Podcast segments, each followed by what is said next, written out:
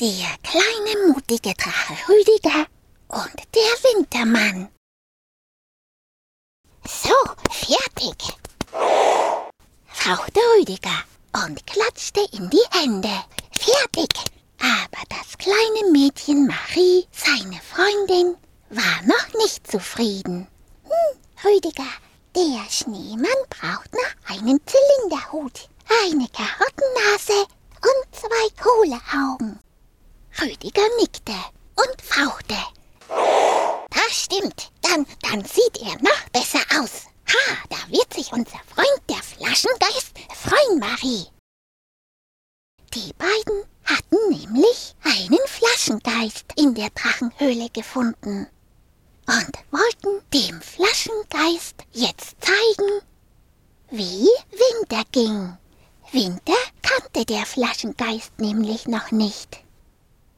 So lief Rüdiger schnell zurück in die Drachenhöhle, um die Sachen für den Schneemann zu holen, die noch fehlten. Karottennase, Zylinderhut und Kohleaugen. Als der kleine Drache beim Flaschengeist vorbeiflitzte, fragte der Flaschengeist schon gespannt und neugierig aus seiner Flasche heraus. Hallo Rüdiger, ist der Wintermann schon fertig? Ha, kann ich ihn bald sehen? Der Flaschengeist selber war ja unsichtbar. Aber das machte ihm nichts aus. Er vertrug sich mit den Sichtbaren recht gut. Solange sie ihn nicht schüttelten. Denn das mochte der Flaschengeist nämlich gar nicht. Da wurde er ganz grün. Grün vor Ärger. Darum war Rüdiger ganz vorsichtig, als er dann die Flasche mit dem Flaschengeist aus der Höhle trug. Der Schneemann war fertig. Oh, groß und stolz stand er da. Mit dickem Kugelbauch, Kohleaugen, Karottennase und Zylinderhut. Fuhr der Flaschengeist vor Freude aus seiner Flasche und rief.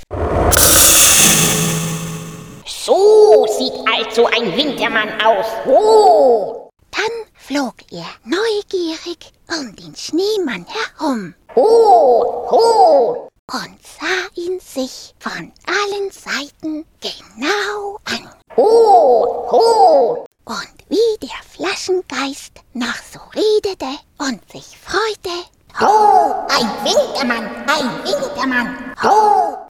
wurde seine Stimme plötzlich immer frostiger. Und am Ende klirrte sie nur noch, als er sagte, dass er die Nacht über auf den Schneemann aufpassen würde. Ich passe auf den Schneemann auf.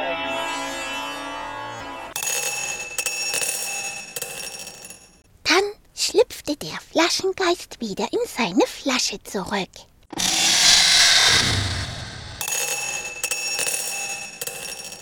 Rüdiger nickte zufrieden und fauchte. Das ist gut, wenn du auf den Schneemann aufpasst, Flaschengeist. Das kleine Mädchen sah den Drachen fragend an. Aber Rüdiger, ob es unserem Flaschengeist nicht zu kalt wird? Dann nahm sie ihren Schal und band ihn um den Flaschenhals. So, Flaschengeist, nickte sie. Jetzt wird es dich nicht frieren. So, Flaschengeist. Aber die Nacht war kalt, bitterkalt. Und was dann passierte?